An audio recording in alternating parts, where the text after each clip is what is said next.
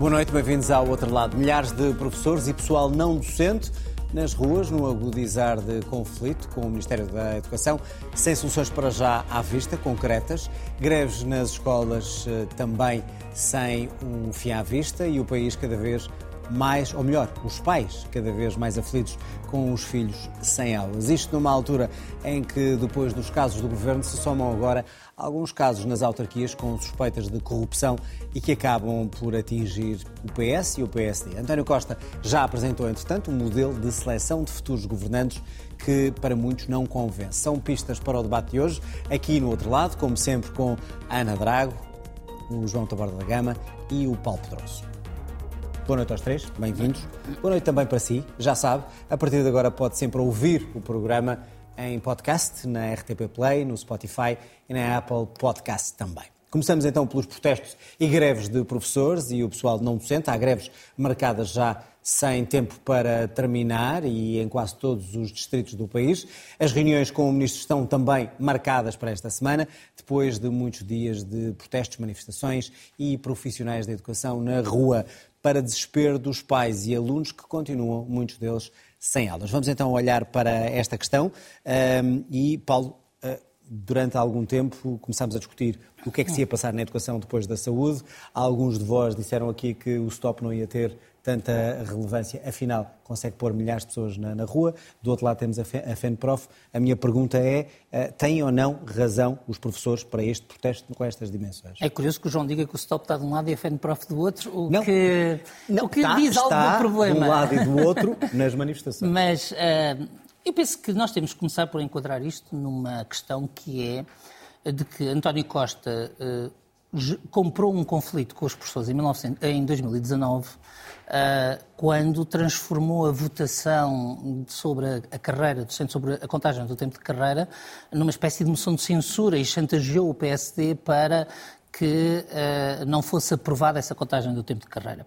E talvez o governo se tenha convencido que aquele episódio tinha morrido ali, mas ele tinha adormecido por causa da Covid e estava à espera Isso de foi 2019. É maio de 2019, depois temos eleições de 2019, depois temos a Covid. Uh, e, portanto, o, esta, este mal-estar nunca deixou de existir, mas foi de algum modo adormecido pelas circunstâncias e estava à espera de uma faúlha que o, que o libertasse. O Ministério da Educação cometeu um erro negocial com a apresentação de um PowerPoint ambíguo, a partir do qual foi possível lançar um boato.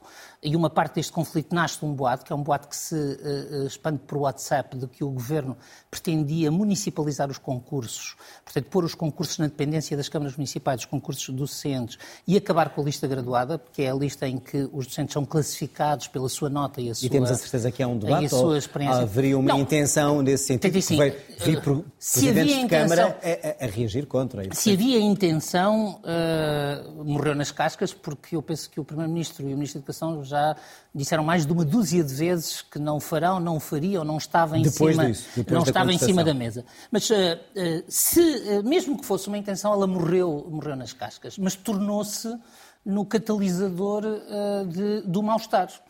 e aqui o que acontece é que quer a FENPROF, quer a FNEC, são os dois grandes sindicatos de educação, tiveram uma posição institucional, continuaram a negociar com o governo. O STOP, que tem características, como sindicato, tem características populistas, procurou incendiar e encontrou uma grande disponibilidade. esse é um facto.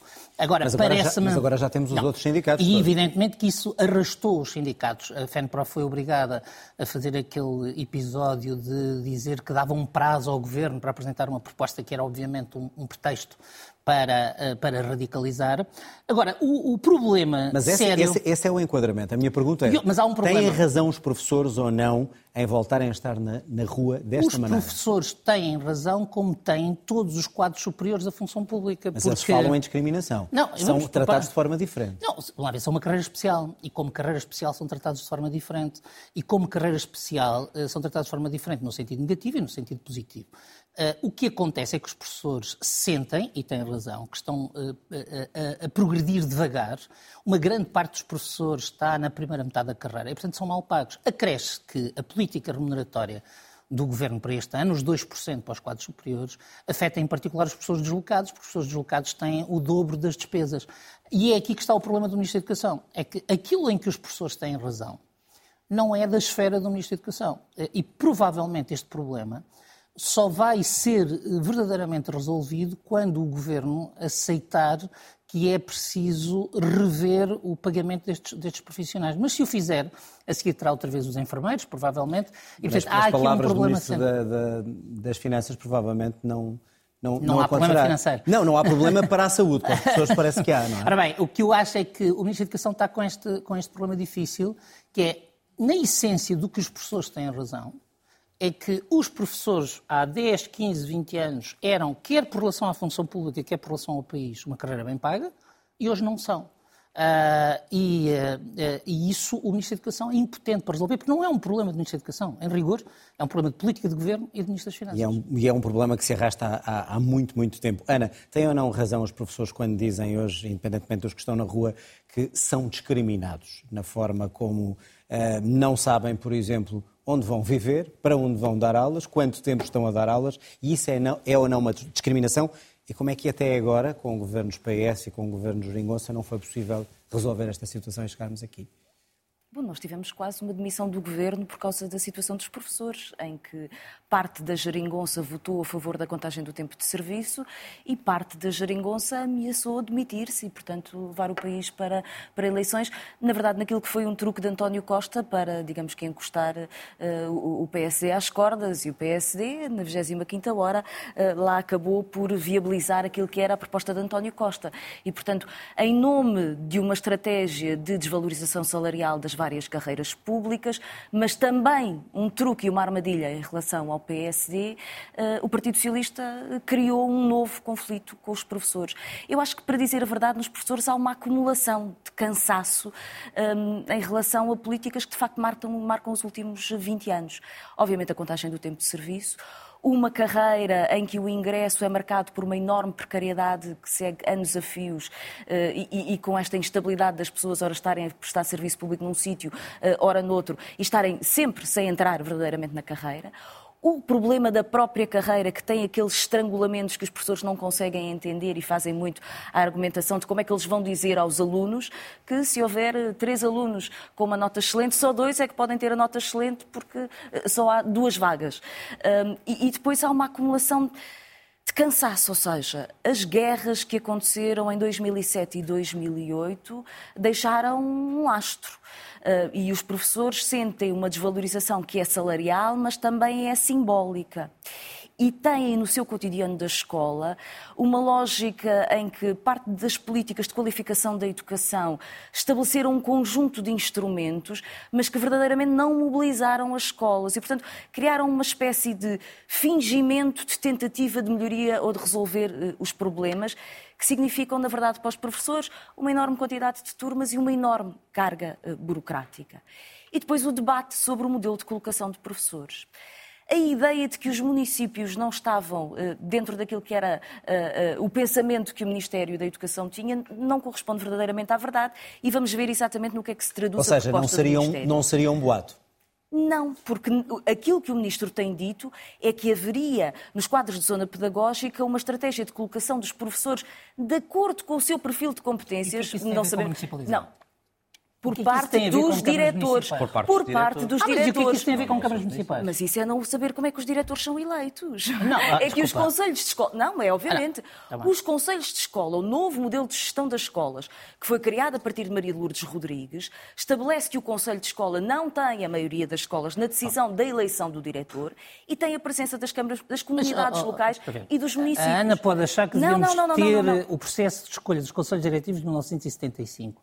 Mas o mundo já não, está aí. Não é Quer esse. dizer, o diretor não, de escola não é, não é um par de professores, Primeiro, é um dirigente de uma, que é que é o perfil de competências que não é medido não é um por aquilo que é a lista de colocações nos termos em que é feita agora. Porque essas é que são as competências que nós conseguimos estabelecer de forma objetiva. O que eu acho espantoso é que se diga ao mesmo questão, tempo. Os professores questão, andam Paulo, de um lado para o outro eu, país. Eu, eu coloco, Mas e depois eu coloco se diz, a minha posição. E os seguir, quadros, tu dizes sobre a minha posição aquilo que entendes. Mas essa está afastada. A questão não está afastada. Vamos ver, mas até agora não a forma de escolha dos diretores de Isso escola é tem uma enorme Isso é, presença. É o WhatsApp, é Os municípios os municípios e uma parte significativa das estruturas locais estão dentro do Conselho de Escola. Claro. E, portanto, decidem a eleição Mas, oh, Ana, do diretor. então isso quer dizer o quê? Que essa poderá ser uma proposta apresentada pelo Governo? Mas Essa tirar, é a proposta mas que tirar as comunidades Não sabemos, não vemos. Mas queres tirar as comunidades educativas do Conselho de Escola? Não, não quero. Queres voltar a ter Não, não, não, Então- estou a falar da colocação então de é professores. Eu estou a falar da colocação de professores, é isso que está em cima da mesa.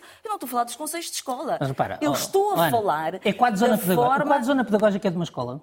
Nunca é, certo? Não, então como é é, que uma região. colocação em quadro zona pedagógica é suspeita de querer pôr a colocação num diretor de uma escola? Eu não consigo perceber como é que coerentemente se defende isto. Isso é um mecanismo das duas linhas do WhatsApp, então não tens- as não mesmas ouvido- duas linhas do incêndio bolsonarista. Não, não é nada. Isso não tem adesão à realidade. Eu tenho ouvido com muita atenção o Ministro da Educação. Eu o Ministro também. da Educação, aquilo que tem Eu dito também. é não são os municípios a escolher o tal perfil de competências para a escola. Serão os diretores dos agrupamentos que o vão escolher. E o ar- problema é?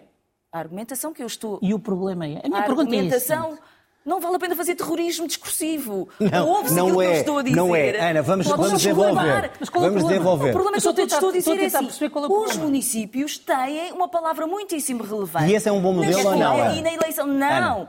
Estou a dizer que o perfil de competências que está a ser defendido pelo Ministério da Educação é uma estratégia em que ninguém percebe exatamente, afinal, quem é que vai escolher, quais Ficamos são a as perceber competências. depois das reuniões. E, obviamente, há uma dimensão Ficaremos muitíssimo importante daquilo que é a força dos municípios na decisão daquilo que é o Ana, diretor só uma pergunta para fecharmos e para- para eu dar a palavra. quem não conhece as escolas do interior, Ana. e aliás, a estrutura Não podemos de ficar só emprego nesse ponto. criado Sim. Pelas autarquias, é que não percebe os receios que existem de que exista uma determinada pressão partidária para as escolhas que são feitas Veremos- de determinados veremos- professores veremos as que se entendem que em determinado Ana, contexto a minha pergunta é, Mas, porquê é que podem só, ser mais só um momento para ficar... com um fantasma. Senão não saímos Não, daqui. Não Não, não saímos daqui. Porquê é que um até mecanismo agora, de Ana, escolha dos Ana, diretores. Ana, e, portanto, obviamente, que as câmaras é que municipais até estão agora, presentes. é, porquê é que até agora esta- este, este problema não foi resolvido?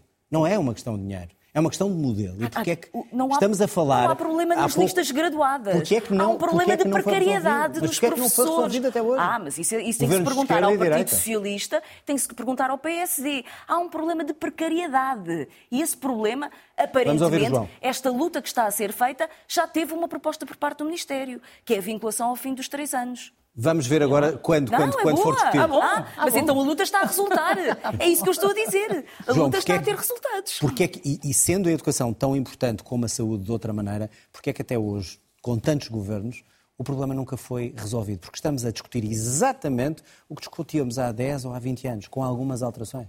Os professores continuam a dizer, ando com a casa às costas, não é valorizada a minha carreira e não é uma queixa que, que não tenha fundamento, porque tem fundamento e nós sabemos os casos concretos. Sim, não, não é uma queixa de agora, há sempre uma sensação de dia da marmota nas, nas discussões da educação em Portugal. Ahm, quanto, quanto a vários pontos que foram, foram aqui tocados, aquilo que me parece mais relevante eh, são duas ou três coisas. Em relação à vinculação dos professores e à precariedade, isso é óbvio, o Governo, eh, o Estado impõe aos privados regras de contratação automática que não aplica a si próprio. E, portanto, é muito bom a fazer eh, justiça social e direitos sociais e laborais com o dinheiro dos privados, mas não consegue dar aos professores essa vinculação. O- Tenta-se resolver isso desde o governo Nuno de 5 anos, 4 anos, 3 anos, e depois inventam-se coisas para não dar ou para não conseguir eh, que essa precarização... tenta-se, quer dizer que Tenta-se, nunca- mas é extraordinário ver sucessivos governos dizerem que vão tentar e que querem resolver e não resolver. Isso parece-me uma questão. Eu acho que há reivindicações nas lutas dos professores que são bastante justas e que são boas para a educação, porque ser ministro da Educação ao falar de educação não é só falar de professores, não é só falar de professores. Já falámos disso Os aqui. professores são, são um meio, são um meio. Isso é muito importante, como os Mas é médicos são um falharam meio. até agora a todas essas Eh, tentativas? falharam por várias razões. Políticas o PS, esquerda, o direita, PS, orçamentos o PS desde diferentes. 2006, 2007 está zangado com os professores e não percebe ainda se aquilo são ou não os seus, os seus, os seus, os seus eleitores ou não, como historicamente foram. Eh, Mesmo na, na esquerda há grandes divisões, como esta discussão muito interessante agora aqui revelou. E depois a direita, nos tempos da Troika, teve de cortar despesa. E tudo isso junto gerou, gerou 20 anos de grande desvalorização dos professores. É óbvio que juridicamente, já disse aqui na RTP várias vezes que vai, vai, vale sempre grandes críticas à direita, mas é óbvio que os professores têm direito ao congelamento todo, juridicamente, é uma questão que nem é discutível, não é discutível, quer dizer, não há qualquer argumento para que não tenham esse direito.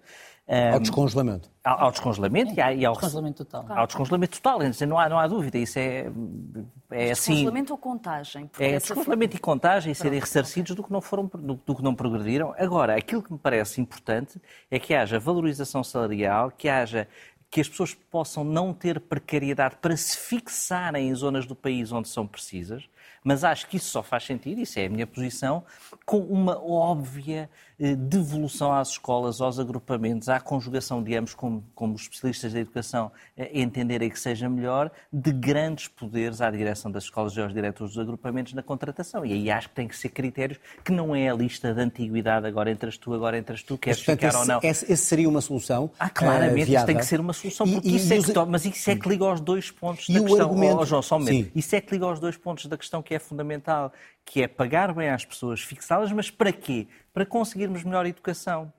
E hoje não vi ninguém falar de educação, não ouvi falar ninguém dos, dos, filhos. Meus filhos foram todos para casa, viram vários filmes, uma dormiu a cesta, não os vai afetar muito. Agora, se calhar, noutro tipo de população que não consegue recuperar tão rapidamente porque não tem os apoios, e sabemos que é sempre muito, muito pouco igualitária a distribuição, tal como foi no Covid e, e das greves, eu não sei, é, estas crianças, os dias que estão a perder de escola, como é que vai ser, como é que vai ser Porque não são ligadas nunca às duas coisas, nunca é ligada à reivindicação e à educação da parte positiva, essas reivindicações dos professores têm que ser acompanhadas, como é óbvio, de mais autonomia às escolas, de mais autonomia aos diretores, para que possam escolher e para que haja exigência perante professores que, sim, não podem ser precários e que, sim, como é óbvio, João, devem ganhar mais. Mas aí há um argumento mas, mas daqueles que são exigido. contra esse, pois, esse modelo. Mas solneira e chuva no naval não, não podem ter, não é? Mas posso pôr esse argumento na mesa? Sim. Esse argumento é, dá também discricionariedade de critérios a quem escolhe e quando estamos a discutir uh, problemas de escolher não os mais competentes, por exemplo, nas autarquias para certos cargos, mas aqueles que são conhecidos, se isso não vai entrar na educação. A, a função pública faz contratos. A cunha, que é isso que eu estou a falar. A, a função pública para todas as carreiras especiais, não especiais, faz milhares de contratos por mês que correm bem e que não há problemas. Os critérios são definidos, são públicos, as pessoas são Portanto, avaliadas. Não é esse risco. Eu acho que não há esse risco. Sinceramente, acho mesmo que não há esse risco. Não. Acho que cunhas políticas para meter professores. Acho, até vou dizer uma coisa, acho que infelizmente os partidos não se preocupam com isso. Ou seja, acho que isso está tão longe da preocupação dos caciques regionais escolher um professor que me parece que não há esse risco. Paulo. O que é preciso são critérios adequados e que deem empoderamento a diretores de escola ou de agrupamento ou de zona para escolher o melhor perfil pedagógico para cada zona e que haja exigência sobre professores que sim devem ser mais bem pagos e que sim não podem ser precários e não podemos ter o primeiro escalão dos professores com uma média etária de 45 anos e pessoas de 40, 16 anos no primeiro Paulo, escalão. Como é que se responde escalão? a este argumento por parte de um governo eh, de esquerda uh, que tem carreiras congeladas dos professores uh, e defende regras, como, como o João disse bem, para o privado, que depois ele próprio não aplica sendo ele de esquerda e estando a falar de trabalhadores, aquela que foi de trabalhadores de uma que era a grande paixão do Partido Socialista. Como é que se responde? Não responde. Não responde. Não tem resposta, quer dizer, pode-se inventar uma resposta mas é, ad hoc. Mas é porque não mas... tem um peso eleitoral não, que justifique um empenhamento maior de um governo eu faço, PS? Eu faço justiça a que António Costa não fez isso por causa do peso eleitoral.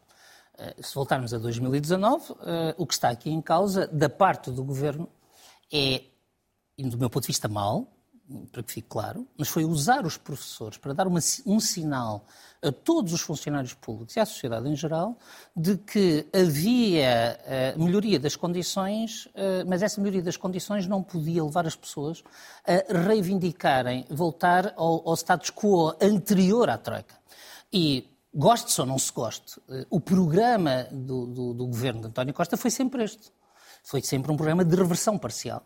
E foi sempre um programa que assentou numa contenção, porque as pessoas não podem gostar. Portanto, há uma crítica à As pessoas não podem gostar num baixo passa déficit. à Troika e mantém-se. Não, e, e se, se nós formos intelectualmente honestos connosco próprios, nós não podemos estar contentes com um déficit baixo e esperar uh, uma subida salarial nos, no, no, que mais, na fatura mais pesada do governo. Agora, do meu ponto de vista pessoal, uh, e já o tinha dito aqui, uh, o, o governo incendiou ainda esta questão, porque a política salarial negociada com os, com os sindicatos da função pública um, com, com, tem uma consequência. É que essa consequência é que os escalões mais baixos tiveram uma revalorização salarial, Os técnicos superiores tiveram uma progressão de dois níveis remuneratórios que não é aplicada às carreiras especiais. E, portanto, eu entendo perfeitamente que um professor diga em cima de tudo isto, ainda há, digamos, uma perda nesta, nesta revalorização. E, portanto, o Governo não creio que tenha saído, que saída que não seja ou voltar a aguentar o embate, e, portanto, aguentar o confronto um com os reviver de 2019? E de 2008, quer dizer, para ver, uh, aqui se Já quisermos... Voltou. Mário Nogueira voltou. se, se, aqui quisermos também fazer a comparação das grandes crises, uh, na verdade, os professores têm uma grande capacidade de mobilização, uma grande capacidade de, uma grande visibilidade, mas nunca derrubaram governos até hoje. E é aqui que mas eu acho... ministro. Isso, ministros, aliás, António Costa sobre isso já, já foi muito claro quanto a dizer os ministros entram e saem desde que as políticas continuem para ele. Isso quer dizer isso que este não é ministro está fragilizado com este braço de ferro e não, com o que estamos a assistir agora? Eu acho que este ministro tem uma fragilidade, sobretudo porque este ministro não caiu até hoje na armadilha em que muitos ministros caíram, que é, eu, eu, eu costumo dizer aos próprios ministros que eles entram sempre como ministros da Educação e saem sempre como ministros dos professores. Um, e um, João Costa não desistiu de fazer reformas pedagógicas, não desistiu de fazer reformas de educação. O que faz com que tenha uma antipatia à direita. Sem professores? Ora bem, não é, e portanto João Costa é a pessoa que menos precisa deste clima nos professores. E uh, não é por acidente, parece-me, que João Costa investe tanto na negociação com os sindicatos. De algum modo, se a FENPROF e a FNE foram apanhadas por esta radicalização repito, do meu ponto de vista populista do Stop, porque é uma radicalização que não joga em nenhuma reivindicação concreta, joga numa moralização. Costa, já falámos Mas, portanto, se um, portanto, João Costa uh, estava a negociar e os sindicatos estavam a negociar com ele. Repare, uh, no início, a primeira, uh, o primeiro sinal do Stop parece mesmo ser contra os sindicatos que estão a negociar. E aqui a minha agora? pergunta é esta. Deixa-me só fazer. É que se não estamos alguma... a discutir sindicato contra sindicato não, não. e não a solução para os Mas sindicato contra é? sindicato é um problema que se pode colocar no futuro mais vezes e não é um problema irrelevante. Não, mas já falámos dele de, início. Não é, não é um problema irrelevante nem menor. Porque a, a, questão aqui é esta. O que é que há, de novo, que, ju, que justifica esta radicalização? Reparem, porque uma greve por tempo indeterminado é o último instrumento. E, portanto, num momento em que ainda não houve ruptura das negociações, em que ainda não há propostas concretas, eu só consigo ver isto como uma pressão de uma minoria sindical que quer aproveitar um descontentamento real sobre os outros sindicatos que vai prejudicar e no meio disso tudo, temos os professores, os pais e os alunos. Ana, uh, o ministro uh, vai para a mesa das negociações quarta e sexta-feira. Vai numa posição de força ou já vai fragilizado e já está inquinado este diálogo e será difícil recuperar? Eu estava a ouvir a, eh, a, a, vossa conversa. Na verdade, o que é surpreendente é que nós aqui, eh, quando analisámos que havia um conjunto de mobilizações e de greves que estavam a ser marcadas pelo STOP, fazemos uma análise de que era um sindicato independente, minoritário e que, portanto, que tinha pouca capacidade de mobilização. Na verdade, o que se demonstrou é o contrário. É que teve uma espécie de enchente que nem os próprios organizadores estavam à espera. É verdade que eu não acompanhei todas as entrevistas que foram feitas uh, durante os protestos, mas a percepção que eu tive de algumas coisas que eu vi é que parte significativa dos professores que ali estavam presentes eram até professores que não estavam sindicalizados. Ou seja, aquilo conseguiu agregar uma espécie de massa uh, inorgânica. Sim, vai do stop ao chega, e, isso é ótimo. Uh, não, não é isso que eu estou a dizer. Estou a dizer que demonstra qualquer coisa sobre a fragilidade das forças sindicais mais institucionalizadas e mais militantes. Qual é a sua fragilidade principal? É que, na verdade, nos anteriores processos de negociação não tiveram ganhos. E não tiveram ganhos sucessivos porque governo atrás de governo entendeu que essa estratégia de negociação e de criação de compromissos com as forças mais estruturadas, menos populistas de representação de uma determinada classe profissional, não deviam ser levadas a sério. A minha pergunta era, o ministro tem ou não força e está ou não frágil para levar este processo Essa até é ao fim questão. ou está em risco? Essa é que é a questão. É que, estranhamente, depois deste processo de radicalização, nesta greve, um bocadinho greve self-service, muito semelhante àquela que aconteceu com os sindicatos de, dos enfermeiros, as novas formas de organização, ou seja, estruturar mecanismos de protesto que não são particularmente castigadores de quem, quem entra neles e que permitem ir criando disrupções no sistema, conseguiram que o Ministério da Educação fizesse desde logo a apresentação de uma proposta que foi dada pela RTP, que é a proposta de vinculação ao fim de três anos. E o que é que se retira desta lição de vários anos de protestos e de negociações falhadas? É que no momento em que há um movimento que consegue organizar formas de luta, que chama um conjunto novo de gente e que cria uma disrupção significativa, mesmo estando em curso um processo de negociação, consegue uma cedência do Ministério. Ou seja, fez temer o governo. Exatamente. A força dos professores. Exatamente. João, e isto vai se traduzir em quê? A questão é vai se traduzir em resultados para os professores? Ou temos mais um ministro que, de alguma maneira, como o marido Lourdes Rodrigues teve uma vez, começa a ser encostado, portanto, durante a manifestação dos professores? Eu acho que isto é a prova de que a economia liberal, a concorrência e o mercado são bons também no mundo sindical. O mundo sindical dos professores e da educação gerou, uh, gerou mais resultados para os professores, mais discussão, com um movimento que é não alinhado e que é novo, e que por isso, eu já aqui disse isso da outra vez que falámos do, do, do stop, acho que isso é muito positivo, acho mesmo que é positivo. Com tudo o que isso tem de negativo e de perigo, eu percebo as preocupações que o Paulo estava a, a aludir, eh, mas acho que isso é, é positivo. E Mário Nogueira voltou, não voltou com aquele fulgor do tempo de Maria de Lourdes Rodrigues, mas voltou. A direita adora ver Mário Nogueira. Voltou. É, Mário Nogueira é sempre um. É um, um popstar da direita portuguesa. Da, da direita, mas, mas o, Onde é que está o, o Partido Socialista, o Partido Socialista também, algum Partido Socialista não trará eh, as mesmas eh, eh, boas, boas memórias. E, e, o ministro, como é que aparece nesta... Já lá vai o tempo em que as notícias Sim. eram a mulher de um certo ministro do, do, PS que ia às manifestações dos professores. A mulher de António é Costa. António Agora não sei se isso, como é, que estão, como é que estão nestas manifestações, se isso continua ou não. Ainda não vi as notícias nem as filmagens. Até agora não apareceu. Mas, mas agora, o, o ministro... A questão do ministro, pergunta, está ou não frágil, está ou não forte, tem poder negocial, ou poderá ser um ministro mais um problema para este governo? Eu acho que um, um ministro da Educação que, que não esteja a prever e que não se sinta forte com manifestações dos professores errou na profissão. Errou na profissão ou na missão. Não, mas eu digo isto porque portanto, quando há... ele passa de secretário de Estado a ministro é bem visto pelos sindicatos, eh, é com ele que nós sabemos negociar, certo. portanto foi recebido uh, com muita expectativa e de repente transforma-se tudo isto acho, numa luta. Eu acho que este eh, eh, ministro é um caso de um ministro que finalmente chegou a ministro e que finalmente pode tentar pôr na educação as ideias pedagógicas que tem sobre gestão que teve de tirar de, de, cima da mesa quando o mandaram a tirar de cima da mesa com Tiago Brandão Rodrigues, que não era essa música que estava a tocar, não era a música de Mas de é suficiente pedagógica. com o que está a acontecer? Eu acho que se ele tiver vontade e, e vontade e acreditar naquilo que em tempo já defendeu, vai fazer isso e vai, vai conseguir ultrapassar isto.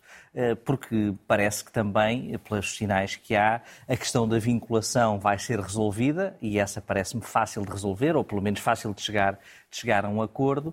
Eh, em relação à outra, não sei o que vai abdicar ou não. É, é fácil dizer, isto não há uma municipalização nesse sentido, mas os portugueses não percebem porque é que não há critérios objetivos que as escolas ou os agrupamentos possam ter para escolher para uma determinada zona, em um conjunto de escolas, os melhores professores e mais adequados para os seus filhos. Os portugueses não percebem isso. Aliás, é pelos portugueses não perceberem muitas das reivindicações dos professores que o governo e que o Partido Socialista se pôde dar ao luxo de, durante tantos anos, desprezá-las, porque eleitoralmente, também já o disse aqui, elas não têm, mesmo aquelas em que os professores têm razão, e aí injustamente, elas não têm muita adesão eh, pelos portugueses porque há aquela ideia, eu sou de uma família de professores e sei o que isso é, há aquela ideia de que os professores trabalham menos porque os pais só vêm as horas de aulas, não percebem o trabalho todo que aquilo dá para aquela hora de aulas e para aquela avaliação eu ser bem feita. Não existe.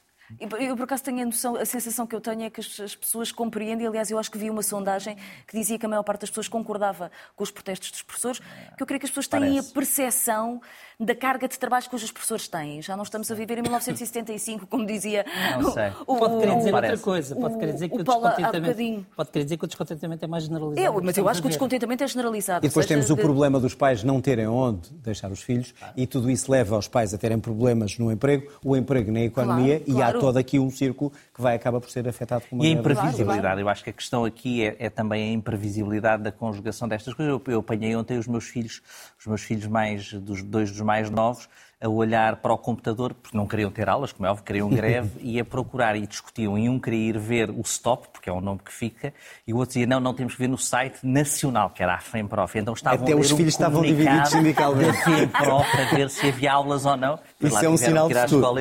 Isso é um sinal de futuro. Muito bem, eh, cá estaremos para ver o que é que sai desta, destas reuniões, eh, que vão decorrer quarta e sexta-feira.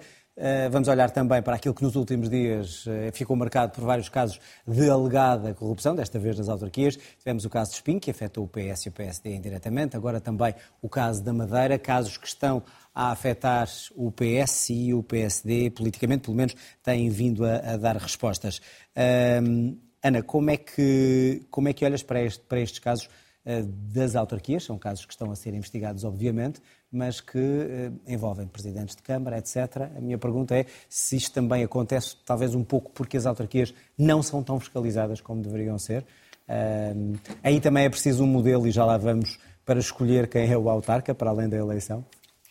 Eu diria que, quer dizer, nas autarquias, apesar de tudo, nós, eh, enquanto povo português, já estamos relativamente habituados a sucederem um conjunto de escândalos e de investigações e tivemos, enfim, ex-autarcas que chegaram a cumprir eh, tempo de prisão eh, por crimes que, que tinham cometido. E ouvimos Portanto, em relação a alguns desses autarcas, mas fizeram obra, não é?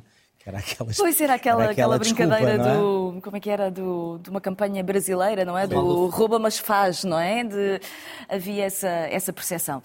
Espinho, eu, quer dizer, eu li aquilo que está nos jornais. Há uma investigação, aparentemente há escutas e há uma, dizem os jornais, uma suspeita e um conjunto de buscas em relação ao anterior presidente da Câmara, que era do PSD e eh, nesta altura era eh, o vice-presidente da bancada do PSD. Isto cria um clima um bocadinho eh, pouco saudável, não é? Que temos a percepção de que há aqui um conjunto de casos que vão juntando eh, eh, Bloco Central. Na verdade, eu acho que a consequência desta semana é parte significativa do discurso que tinha vindo a ser utilizado pelo líder do PSD acaba por sair furado. Eu acho que há E qual um- era esse discurso, em concreto? o discurso de, de uma certa, quer dizer, de, de fazer uma campanha política centrada sobre os sucessivos casos que têm abalado o governo do Partido Socialista. A partir do momento em que há sobre a Câmara de Espinho eh, notícias que vêm indicar que o escritório em que Montenegro tinha 50% de participação teve um conjunto de ajustes diretos, há uma fragilidade significativa no líder do maior partido da oposição. E, portanto, ficamos aqui assim numa espécie de limbo e numa situação que eu devo dizer que me preocupa um bocadinho. Porque este sentimento de mal-estar que eu tenho a percepção não é apenas o protesto dos professores, é uma coisa que graça em vários setores da sociedade portuguesa, aliado a esta crise de, enfim, de legitimidade, de eh, credibilidade das instituições e dos partidos, faz-nos entrar eh, dentro de um clima um bocadinho eh, preocupante. E até que ponto é que a falta de fiscalização, que foi por aí que eu comecei, eh, nas autarquias, eh, de controlo das eh, contas das autarquias, da forma como é gerida, é ou não? Havia uma entidade que acabou e que fazia esse controle. Eu, sim, não me parece que seja propriamente esse o, o problema. Portanto, não é falta de fiscalização. É também um problema de deixar à ética de quem ocupa esses lugares. Não só. Quer dizer, sim, obviamente tem que haver mecanismos de fiscalização, as instituições têm que funcionar. Nesta matéria em que estamos a discutir projetos imobiliários, hum, quer dizer. ah, A questão é se é mais fácil numa autarquia acontecer um caso desses do que fora de uma autarquia, noutra administração pública. Não, não creio, não, quer dizer, não, não creio. Creio que nesta questão dos projetos imobiliários há sempre esta questão de uma legislação que é extremamente complexa e uma- um- da ideia de que há um conjunto de entidades que têm que dar um conjunto de pareceres e que, portanto, aquilo se vai mexendo, acima de tudo, em nome de exatamente daquilo que tinha, que tinha acontecido antes, em caminha, que é a ideia do interesse eh, da região. Ou seja, precisamos de investimento, mesmo que ele eh, vá aqui criando problemas eh, no- Conselho. E, e depois, esta justificação, muitas vezes, permite encobrir processos que aparentemente são menos claros, segundo aquilo que veio a público. Ou seja, que há escutas de que há uma construtora que, eh, enfim, terá dado luvas para que seja possível construir um projeto, eh, uma, um empreendimento imobiliário. E eu acho que é sobre estas matérias, da forma como olhamos eh, a estruturação do território, como olhamos a própria participação dos autarcas nestes projetos de investimento, que eu acho que temos que ter um olhar mais cuidadoso. Agora, o que me preocupa verdadeiramente é esta percepção de o facto de isto um, vir depois de um lastro significativo de casos que afetaram o governo do Partido Socialista, que nem todos eram casos de corrupção, mas criaram uma espécie de crise de credibilidade. Agora, termos um problema semelhante no PSD e, em particular, no líder do PSD, eu acho que cria aqui uma situação um bocadinho complicada. João, é uma, é uma, é, é, é tem um peso maior isto que, que, que, aconteceu em Espinho em termos de, de, reflexo na opinião pública por causa do que estava a acontecer no governo ou teria sempre? Nós não temos um problema no líder do PSD, não, não é isso que se passa na Câmara de Espinho. Aliás, era, era, era um presidente da Câmara do PS. Não, não, não, e houve um do PSD. Um antigo presidente que era vice-presidente da bancada parlamentar. Não é, uma, não, é, não é um problema de corrupção não, e misturar as duas coisas não me parece que seja que o faça processo não é sobre os ajustes diretos. Portanto, não me parece que haja qualquer relação entre Há um processo de corrupção que percorre um dois mandatos. Estado, há um secretário é? de Estado do PS hoje que, que é sabido que está, que está a ser investigado desde 2018 por corrupção na Câmara do Funchal. Eh, e há uma detenção na Câmara de Espinho, e há um adjunto do Primeiro-Ministro ex-autarca que também se, se demitiu. Mas também não mistura as coisas. São várias coisas. É uma coisa que tem a ver com publicidade, ou dizer, com reivindicar Bom. no fim de uma, de uma, entrevista com a Ministra da Saúde num hospital. Não, não tem nada a ver uma coisa com a outra. E, e, e são, são, um conjunto de casos. Agora, a, a pergunta, a primeira pergunta Tinha que foi que ver, feita com a fiscalização. Sim. Eu acho que as autarquias são muito fiscalizadas e, e, aliás, estes casos existirem mostram isso. São fiscalizadas pelo Tribunal de Contas, pelas entidades centrais, têm oposições. Têm Mas não oposições foi por causa disso que este, que este, caso apareceu. E, e, são contratos. Foi por denúncias e por, por provas de outra isso, natureza. Agora, mas isso permite avaliar e há publicidade e os atos são, são, são, são publicados. Não, não conheço os detalhes do caso. Agora, aquilo que me, aquilo que me parece também muitas vezes e que, e que está, me parece não, que está totalmente estudado em todo o mundo, em todo o mundo eh, é que muitas vezes há, há, há, fatores que aumentam a probabilidade de corrupção. E no licenciamento no imobiliário, estava, estava a Ana a referir a isso, os atrasos, as dificuldades de interpretação, tudo isso são fatores que podem gerar mais corrupção. Isto está estudado pela ciência da administração em todo o lado. E nós, além de gerar outros problemas de habitação, etc., que, já, que, agora estão, estão a vir para cima da mesa. Isso parece-me bastante grave.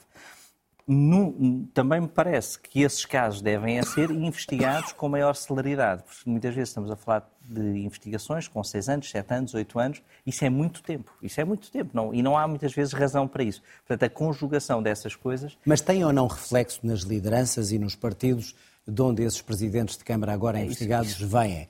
Era isso que, que, estava aqui a ser isso tem, colocado, é, quer no PS, quer no PSD. Isso tem, isso tem eventual, isso tem obviamente efeito nos partidos de onde provém eh, esses autarcas e, e há uma distribuição estatística de quem tem mais autarcas tem mais probabilidade de acontecerem esses casos. Isso parece-me parece óbvio e parece-me estatística pura.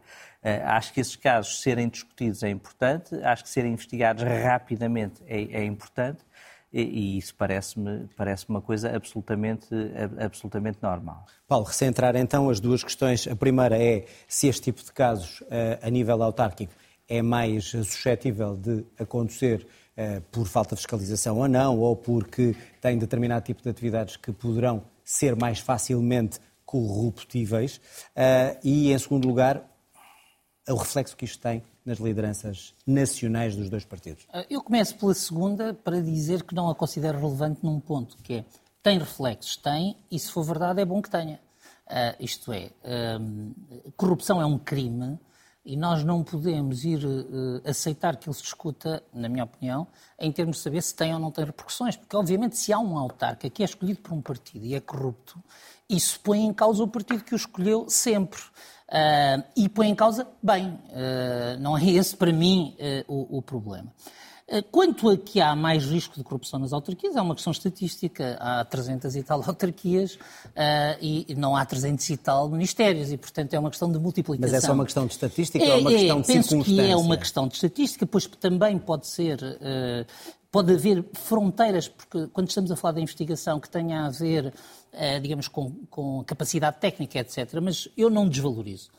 Quando há uma suspeita de corrupção que está investigada, que está indiciada e que dá origem a um processo, há um assunto sério e nós hoje estaremos perante o que está a acontecer, perante um clamoroso erro da justiça, já tivemos alguns no passado e eu lembro muito bem de um, ou estamos perante hum, a justiça a funcionar e este autarca, se este ou outro qualquer, se foi corrupto, tem que, uh, digamos, tem que ter a mão uh, correta da justiça e o Partido Socialista, aí eu percebo, nesta fase que está, de algum modo, pressionado pela ideia de que é um partido que não consegue escolher bem as pessoas que têm problemas de interesses, é, é, penalizado por isso e bem. O caso da Madeira, a mim parece-me chocante por uma coisa que o João está a dizer. Porque eu fui ler o Correio da Manhã, não é um desporto que eu pratique com frequência, mas acho que não podia comentar este caso sem ter lido com cuidado. e o que é que o Correio da Manhã nos diz? Há uma denúncia anónima em 2018. Há buscas em 2020 Estamos a 16 de janeiro de 2023, nem o caso foi arquivado nem há arguídos. Portanto, que complexidade tem este caso para em cinco anos não estar resolvido? E aí há uma nuvem de lama, porque ser investigado pode acontecer ao João, pode acontecer a si, pode acontecer a mim. Ser investigado em si, eu acho que está certo. Há uma denúncia anónima, vai-se investigar as denúncias por serem anónimas, se têm Será pelo facto de Paulo Cafofo ser agora secretário de Estado e, aí, e haver uma suspeição e aí é que há sobre um, há, um, há, há, há um comportamento da justiça que me parece inaceitável. Porque é inaceitável perante qualquer cidadão, na minha opinião, manter um cidadão sob suspeita durante cinco anos, depois das diligências de prova. Portanto, o que é que os documentos apreendidos terão que precise de três anos para se saber se é relevante ou não é relevante? Que outras diligências de prova foram feitas entretanto? Como é que há um inquérito que prossegue sem constituir um único arguído? Ou então, o inquérito eh, não deu nada e então está-se a criar uma pressão política que é inaceitável e ilegítima. E os políticos não podem cair no cínico do à justiça ou que é da justiça, à política ou que é da política. Um inquérito com cinco anos, com diligência de prova documental há três anos e sem arguídos, exige uma pergunta ao Ministério Público sobre como é que funciona a investigação criminal em Portugal. Muito bem, vamos uh, aguardar até por algum destes uh, inquéritos que ainda têm que ter uh, uma resposta. Para já, vamos olhar e para evitar muitas destas coisas, foi aprovado o mecanismo de escrutínio de governantes. Os futuros ministros e secretários de Estado, pelo menos, vão ter de responder a um questionário de perguntas, 36, para poderem tomar posse. Uma espécie, dizem alguns, de lista de bom comportamento, que inclui também, claro, uma declaração de compromisso de honra. João, este modelo serve para alguma coisa ou, e pegando naquilo que falámos da outra vez, serve para dar uma resposta política aos que clamavam por ele? Acho que, eh, acho que o modelo serve para dar uma resposta política, serve para alguma coisa ou não, eh, tenho algumas dúvidas, embora seja sempre difícil saber qual é que seria uma solução melhor. E, portanto, também admito aqui a minha incapacidade de sugerir algo melhor. Agora, a cultura portuguesa é uma cultura, a cultura institucional portuguesa é uma cultura onde aquele tipo de documentos não sei como é que vai funcionar. Ou seja, as 36 Ou seja, perguntas. Eh, eh, alguém responde a uma pergunta a dizer que sim, que é que um familiar está a ser investigado. Qual é que é a consequência? Quem é que checa a resposta a essa pergunta? Quem é que verifica? E que consequência é que se tira? Quem é que vai querer atravessar perante alguém que responda sim a alguma daquelas questões e mesmo assim eh, o convida ou mantenha o convite para secretário de Estado ou para ministro? E isso faz-me pensar uh, que governos é que vamos ter uh, no próximo governo e no a seguir. Vai ser um bocadinho como com a banca. Exagerou-se tanto nos requisitos de idoneidade de alguém poder ser administrador de um banco, que os administradores dos bancos são aqueles que já são administradores é dos bancos errado. até morrerem. É errado fazer essas exigências. Atendendo ao que assistimos. Eu, não, eu não, não estou a dizer que seja errado, estou a dizer é que tenho dúvidas sobre como é que vai funcionar. Porque quando nós olhamos para os Estados Unidos, nós olhamos para uma cultura que é totalmente diferente, mas para um documento que é público, com exemplos de respostas, como é que os presidentes reagiram às respostas, como é que caso a caso as coisas se fazem. Em Portugal, que é uma cultura altamente formalista e muito pouco corajosa, aquilo que vai acontecer a quem disser que sim, a não ser no nome que declara sob compromisso de honra, não vai pôr os pés naquele governo, porque ninguém vai fazer esse convite. Isso vai, ninguém vai fazer esse convite. Isso vai ser a primeira coisa. A segunda coisa é que, conhecendo a cultura portuguesa de sigilo eh, que existe em Portugal, esses documentos vão estar nos jornais e no WhatsApp eh, em menos eh, de muito pouco tempo. E, portanto, até por isso, ninguém se vai atravessar por alguém que responda assim. Pois há uma, há, há, uma, há uma destruição do documento se a pessoa não aceitar. Quanto tempo é que vai ser a resposta? Quem é que vai querer eh, passar por isso. Tudo isso levanta tantas questões, mas uma coisa é certa. Portanto, não é eficaz. Ninguém, não é eficaz. Eu acho que obriga, aquilo que o Paulo dizia na, aqui na nossa última conversa, obriga a uma maior reflexão. Só que essa reflexão agora é, esbarra num documento que vai gerar eh, a impossibilidade da, da, questão seguir, que é a pessoa tomar posse, tomar posse no, no governo. E, portanto, é, é aquilo que me que, que me parece é, é, que se criou um, um, um precedente eh, difícil de, eh, difícil de aplicar. Este questionário vai ser corrido uh, nos, nos, atuais, nos atuais membros do governo? Não vai? Quem é que teria sido governante se aquele questionário tivesse passado? Quem é que não teria? Vai-se fazer essa análise retroativa? Uh, tudo isso me parece algo que vai gerar mais confusão. Mas uma coisa é certa: também me parece muito difícil que alguém tenha coragem de algum dia revogar aquilo. É, é como, Mesmo é como descalçar funcione. os sapatos Mesmo nos, nos aeroportos.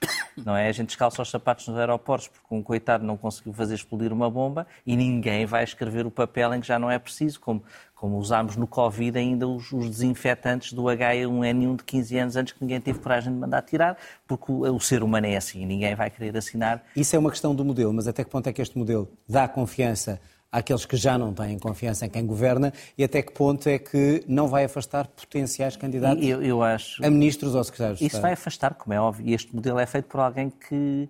Eu, eu acho que a aprovação deste modelo é uma conjugação Sabemos de alguma fez, é? ingenuidade política de uma parte do governo, mas também daqueles que não são ingênuos políticos que veem com pouca probabilidade de terem que correr aquele modelo junto dos seus pares. E a maior prova de que o PS pensa que não vai voltar a fazer um governo é que houve pessoas que percebem muito política que aceitaram fazer aquele modelo. E estou a falar do Primeiro-Ministro. Estou a falar do Primeiro-Ministro. Okay. Ana, eficaz ou não este, este modelo e se foi feito para eludir alguma coisa? Acho que ele é feito com uma intencionalidade do governo mostrar que está a tentar fazer alguma coisa em relação aos, aos erros anteriores. Ou seja, eu olho para o questionário e creio que, na verdade, não resolve grande coisa. E, na verdade, nem pode resolver. É que, é que na verdade, eu acho que nós temos que então não fazemos nos um tornar conscientes. Não, nada. não, eu acho que nós temos que nos tornar conscientes que há coisas que não é possível eh, fazer nada sobre elas, a não ser eh, há coisas que são, só se percebem a, a, a posteriori. Uh, ou, ou seja, um questionário deste tipo, lamento trazer daqui de regresso o, o, o, o caso Sócrates, quer dizer, não nos, não nos ia dar informação sobre o primo ou o amigo. Ou... Quer dizer, há um conjunto de procedimentos que, que isto não, não resolve. E acho que é uma coisa que nós temos que ter algum cuidado. Eu há bocadinho não me pronunciei sobre o caso do Paulo Cafufo. Porque, na verdade, nós podemos estar a criar uma espécie de doutrina com a sucessão de acontecimentos dos últimos tempos, com esta ideia de que qualquer investigação, a partir de determinado momento, desqualifica um governante. O que é perigosíssimo, é perigosíssimo, do ponto de vista da qualidade, quer dizer, da sustentabilidade da nossa democracia, do que ela é. Porque isso significa dar um poder de veto uh, uh, ao Ministério Público. E isso eu acho que tem que ser combatido e tem que ser denunciado. Quer dizer, esta coisa de haver, de facto, investigações que se arrastam e que depois não dão em nada, é uma coisa que nós temos que olhar com, com muitíssimo Quanto cuidado. ao modelo, para que eu... serve então, e, e e atendendo a todos estes, Nós vivemos estes num mundo problemas que ele levantou, em que as instituições é e os responsáveis políticos estão constantemente a elaborar eh, documentos eh, no sentido de se sentirem seguros para, no caso de alguém vir dizer alguma coisa, disseram está aqui o papel. É, aliás, eu acho que é o problema que acontece hoje em dia nas escolas. A sobrecarga é essa, é, está aqui o papel. E eu creio que o... e o, e o o governo uh, diz, bom, eu, eu, tenho aqui o papel. Eu, eu acho que isto criou aqui assim uma um debate interessante sobre como é que nós podemos criar algum mecanismo de transparência, transparência no sentido de conhecer, não de vetar, uh, aquilo que é o percurso e, e, na verdade, as escolhas políticas uh, de pessoas que vão assumir funções públicas. E, portanto, a ideia que tem vindo a ser defendida por pessoas de esquerda e de direita, aliás, sobre a possibilidade de haver uma audição no Parlamento em que as diferentes posições políticas fazem sobre posições passadas uh, assumidas pelas pessoas que vão assumir o cargo uh, político, sobre o seu percurso, sobre... Quer dizer, há um momento de transparência no Parlamento que obviamente não significa que tenha depois uma decisão vinculativa, não. Aquilo que nós temos no nosso sistema é que os governantes são escolhidos pelo Primeiro-Ministro e têm que continuar a ser. Agora, eu assim acho sendo, o modelo isto... serve para alguma coisa ou não? Este modelo, tal Acho como está, das 76 perguntas. Acho que serve, quer dizer, dá uma espécie de clarificação inicial, mas na verdade eu creio que não, não resolve, nem poderia resolver. Na verdade, não poderia resolver. Há um conjunto de matérias que não poderia resolver. Paulo, é uma folha para dizer está aqui a folha? Mais nada? Não, não. Ah, eu- não tenho simpatia por este modo de fazer inovação legislativa ou de inovação É inovação? É, Fazer é, pergunta não, 36? É, não, é. Não, a ver, não- mas não tenho simpatia porque, basicamente, isto é o resultado de um impulso do Primeiro-Ministro que, para sacudir a pressão sobre casos concretos, achou que devia envolver o Presidente da República e, no fundo, de algum modo, fintá-lo num Mas aí mecanismo correu que mal e Marcelo Não, devolveu a bola. Marcelo devolveu a bola e, a bola, e o governo de entendeu eh, e o governo entendeu que não devia ficar quieto. Aí, quer dizer, eh, se eu fosse conselheiro do governo, dizia-lhes que o que eles tinham que fazer, que é o que eu acho que é necessário, era estudar os 10, 20, 30 países que têm mecanismos deste género, procurar perceber o que é que funciona e o que é que não funciona, em vez de procurar pôr cá fora um questionário milagre em tempo recorde, porque nós vivemos até hoje sem ele, podíamos viver mais seis meses. E, portanto, podíamos ter um mecanismo que fosse, eh, digamos, que fosse credível. Quando este mecanismo, na minha opinião, não faz mais do que duas coisas. É antecipar a declaração que os políticos têm que fazer para o Tribunal Constitucional. Metade das coisas que ali estão, os, os políticos vão ter que responder a seguir a tomarem posição, a, tomarem, a, a- tomarem, a assumirem os cargos e introduzir as questões que têm a ver com os temas que estavam na agenda no último mês. Mas mal não faz. E, hum, e acho que este questionário tem uma vantagem para o Primeiro-Ministro, para os Primeiros Ministros no futuro, ah, que é o de que o Primeiro-Ministro tem que ser mais informado do que era no passado. Ah, e nós tivemos experiências. Este governo teve várias experiências de coisas absolutamente banais que os ministros deviam conhecer, que tinham que fechar as empresas, que tinham deixado de ser sócios gerentes, etc. Portanto, tinha-se criado uma situação, digamos que no fundo parecia que as pessoas não tinham nenhuma consciência do nível de escrutínio que iam ter. E é aqui que me custa um bocadinho a perceber um certo ar de virgem ofendida das, eh, da, do- do- do- da privacidade e do escrutínio da família. Todas as pessoas que forem para o governo vão ter este escrutínio, não por um questionário, mas, eh, digamos, pela opinião pública. Mas serve como malha para Na selecionar minha opinião, alguma mal. coisa? Na minha opinião, mal. Mas é assim, eu comparo o pré-questionário com o questionário. E do meu ponto de vista, o questionário é melhor do que não haver nada.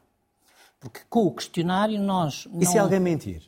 Bem, mas se também tem consequências para o próprio seríssimo. Repara, Mas se, se for descoberto? se o João mentir, Se for claro, mas se o. João mentir no formulário de visto para os Estados Unidos tem consequência para o resto da vida. Se for descoberto. Claro, mas isso aí, João, é, portanto, é assim, se omitir, do meu ponto de vista, é muito mais grave para o Primeiro-Ministro. Porque há um pressuposto de confiança. A sociedade Mas não é para o. Primeiro-Ministro ou quem quer que ele seja justificar está aqui o papel Também- também e, é portanto, bom. ele enganou-me, não é? Também, e isso é bom. Porque para mim não é indiferente saber se, por exemplo, no caso da senhora Estado de Estado da TAP, não é indiferente saber, se, digamos, saber se ela informou ou não informou, se informou o Ministro ou não informou o Ministro, se informou o Primeiro-Ministro ou não informou o Primeiro-Ministro. Para mim não é relevante. Porquê? Porque haver responsabilidade política, uma coisa é a responsabilidade do próprio que omitiu ou mentiu, Outra coisa é a responsabilidade política de quem convidou, que leu aquilo e não avaliou devidamente. Mas eu tenho a minha maior preocupação é a preocupação do João, eh, que é eh, a garantia de que isto fica mesmo secreto. Quer dizer, porque num país onde há documentos secretos que vão para o Parlamento e aparecem nos jornais, eh, e já aconteceu, isto, isto preocupa-me porque há ali perguntas cuja resposta é sensível, não sendo ilegal e não tem que ser partilhada com o povo. Eu já dei aqui este exemplo e volto a repetir.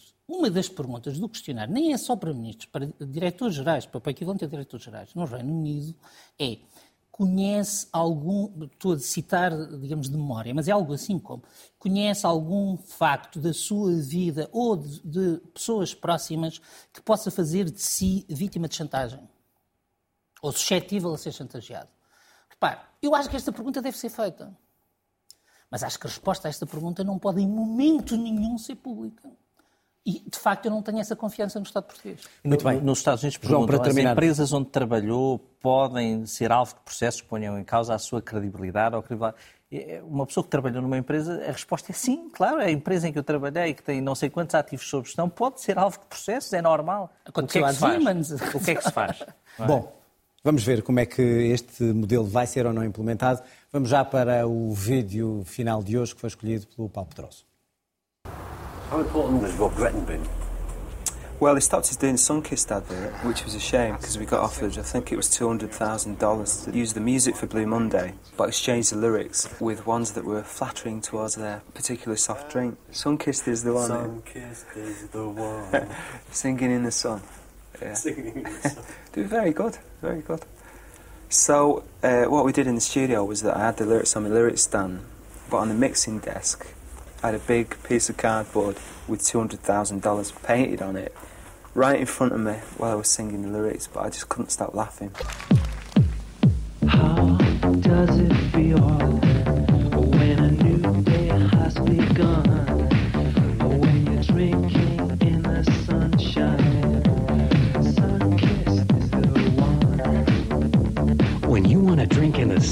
there's only one. Go on, drink it in. Sunkissed, regular or diet.